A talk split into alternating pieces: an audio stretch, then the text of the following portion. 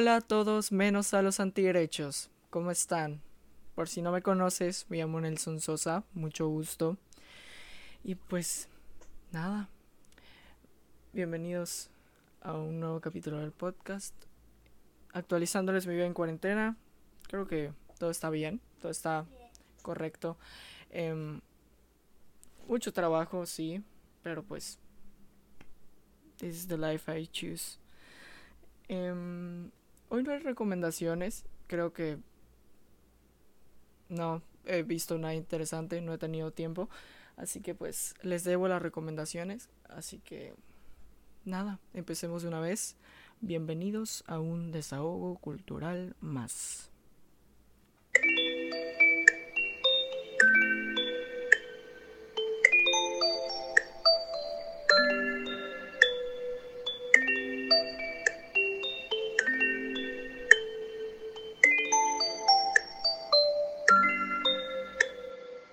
El tema del día de hoy es, es un tema que de verdad, o sea, de todo el corazón quería tocar, que es fanatismo deportivo. Verán, este tema sale de dos intereses que tengo en esta vida. El primero es que soy muy fanático de la temática fan, o sea, ser fan de algo, ser un fanático de algo se me hace una temática muy que no se le da la relevancia que merece, o sea, soy fiel creyente de que el ser humano tiene la necesidad de ser fanático de algo por naturaleza y lo necesita y lo hace en ámbitos religiosos, políticos, deportivos, en todos en todos los aspectos de la vida siempre buscamos alguna preferencia o algún gusto o, algún fanatismo hacia algo y eso me, me vuela la cabeza y me encanta. No voy a hablar de otro tipo de fanatismos porque pues no me quiero meter en problemas, pero sí vamos a hablar de un fanatismo deportivo y sé que a algunos no les gustan los deportes, pero de verdad quédense porque esto es psicología y van a podemos analizar muchas cosas y van a salir cosas muy interesantes de esto. Y de la otra premisa en la que sale esto es que nunca he sido muy destacable en los deportes, o sea, muy poco sé jugar bien. Pero siempre he sido muy fan de este rollo de analizar los deportes.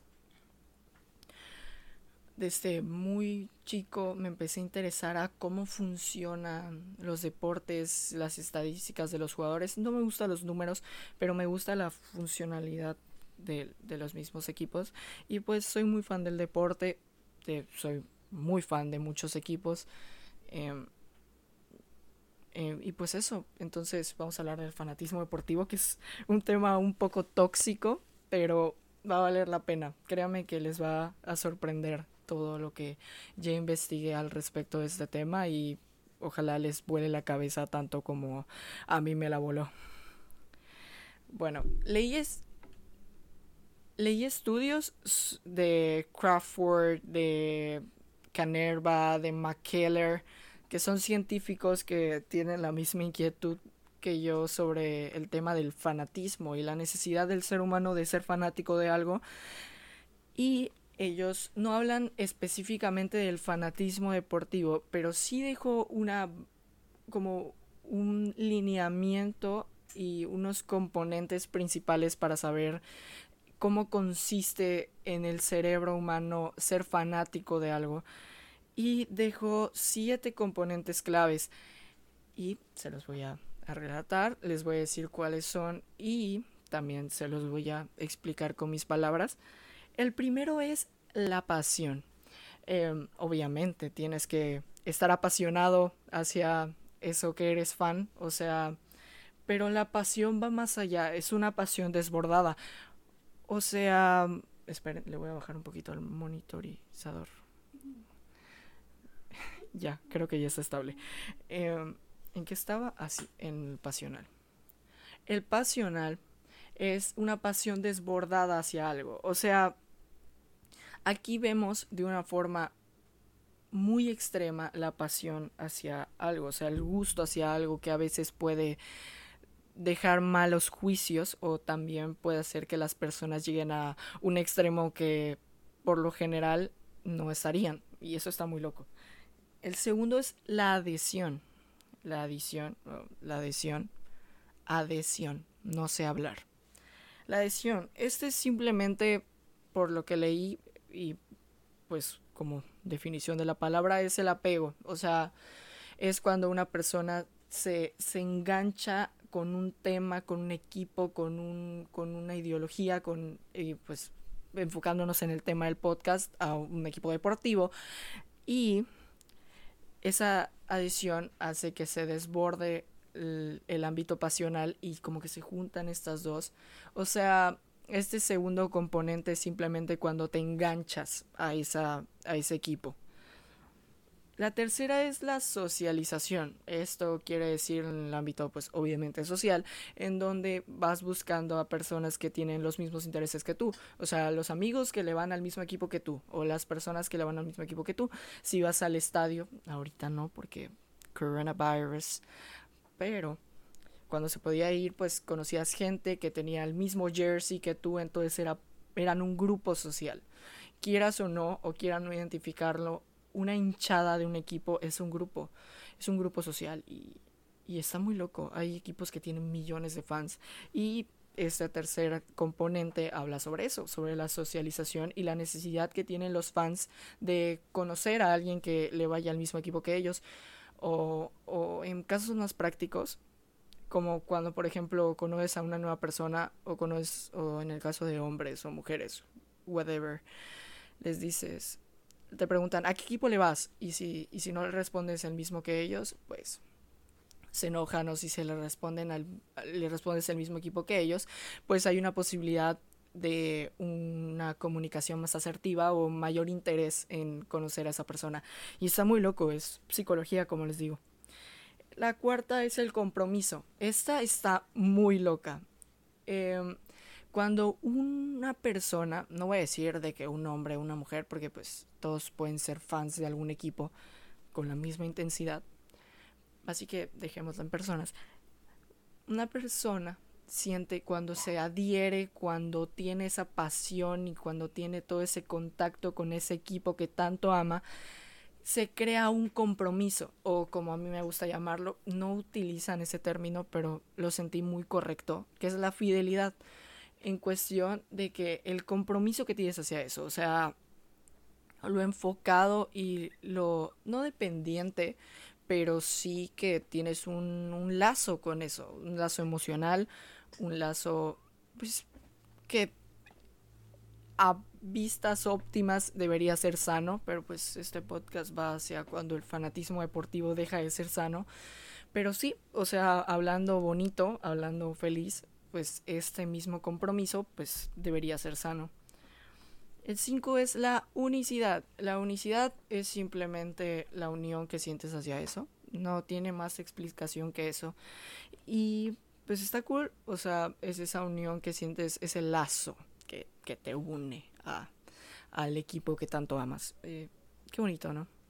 Y aquí es cuando empieza y cuando me llamó la atención estos estudios de estos científicos, que son los componentes 6 y 7, que el 6 es la intolerancia.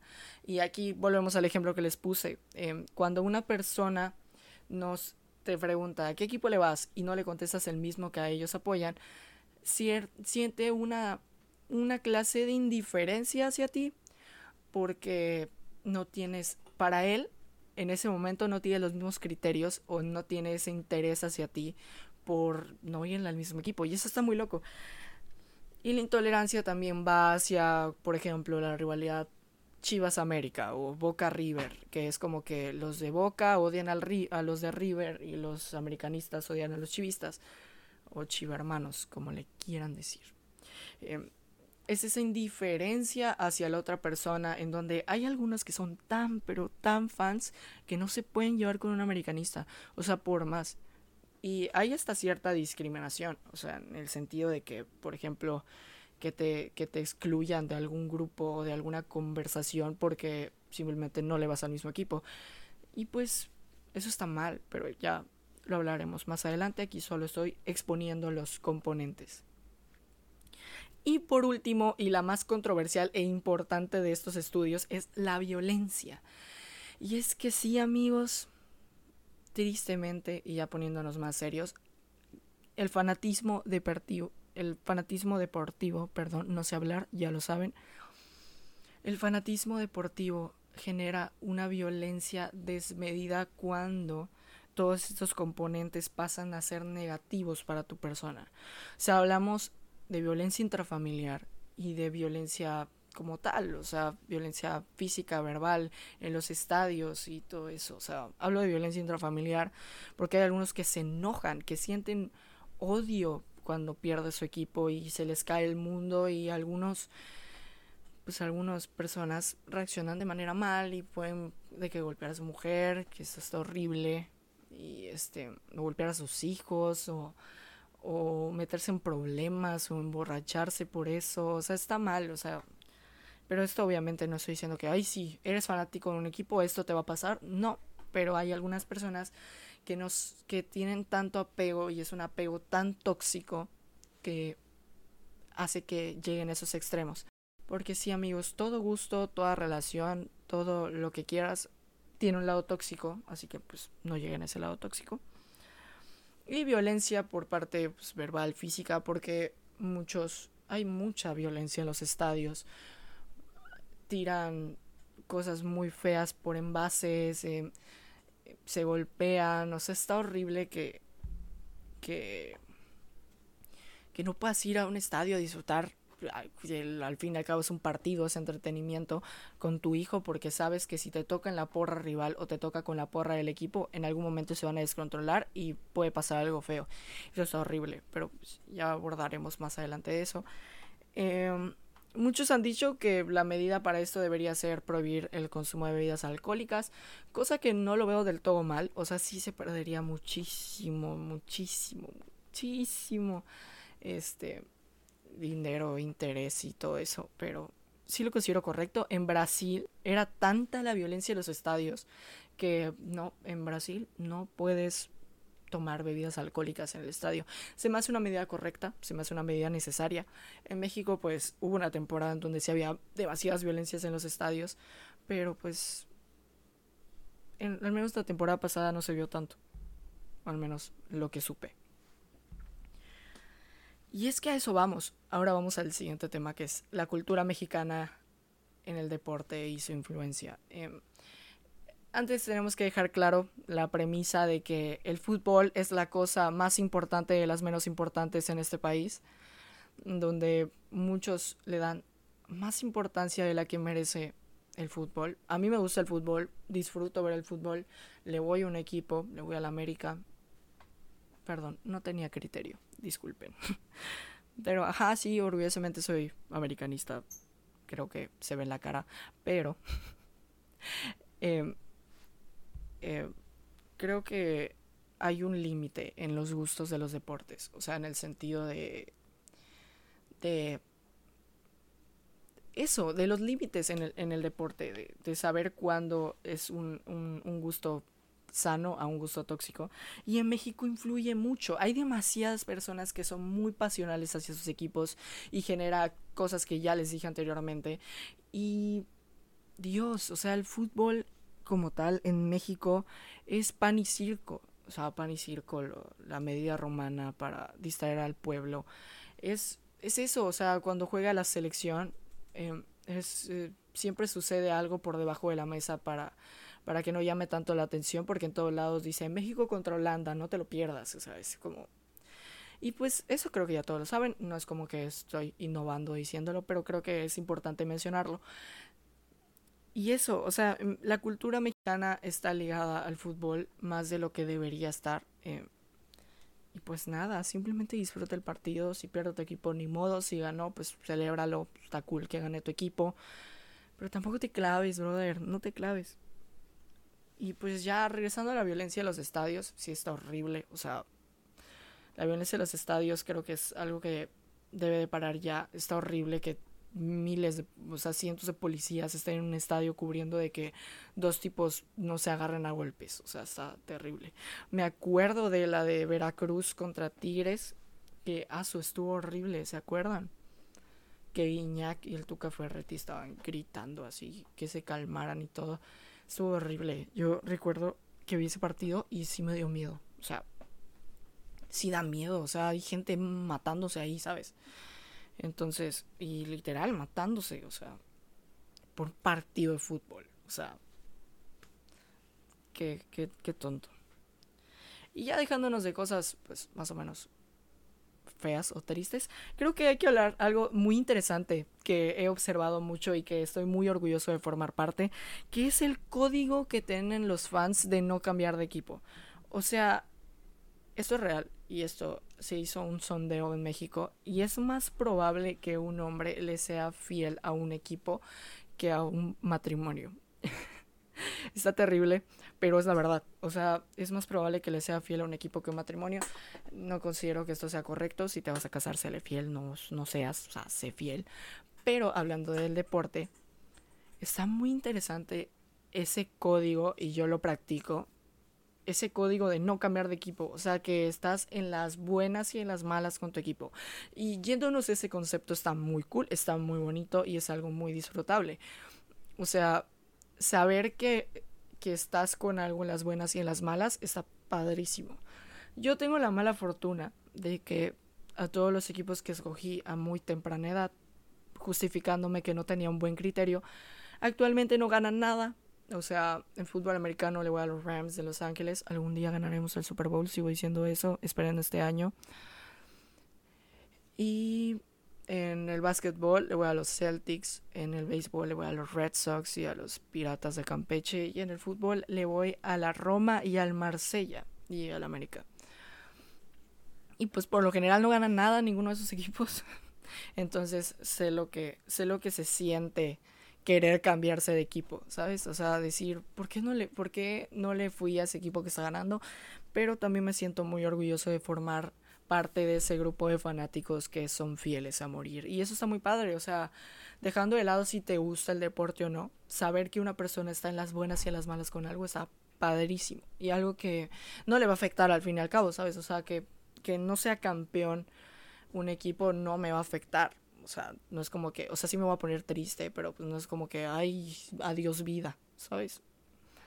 Entonces, sí, o sea, viéndolo desde un lado externo, como si no me gustara el deporte o algo así, está muy padre, o sea, saber que, saber ese compromiso, como lo expliqué en, las, en los siete componentes principales, pues está bien padre. Así que, como consejo, y ya para finalizar este podcast, sí considero que está padre ver deportes en estos tiempos de cuarentena. Como extrañaba ver deportes.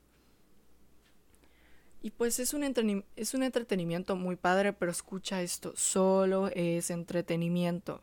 Solo es eso. No es un estilo de vida, no es una droga, no es algo a lo que, a lo que dependas emocionalmente. Simplemente es entretenimiento y es cariño, también es cariño porque yo considero que le tengo cariño a esos equipos y considero que a los equipos que les que apoyes tú también pues les tienes cierto cariño.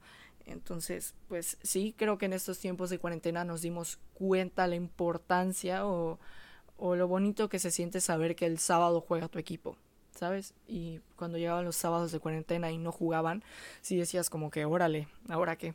Entonces, sí considero que es bonito, es bonito ver deportes, es bonito alentar a un equipo, pero todo tiene un límite y debes regular eso. Así es sencillo, lo debes regular. Eh, sí considero que, que hay que encuentres ese límite, es mi consejo, así que eso. Eh,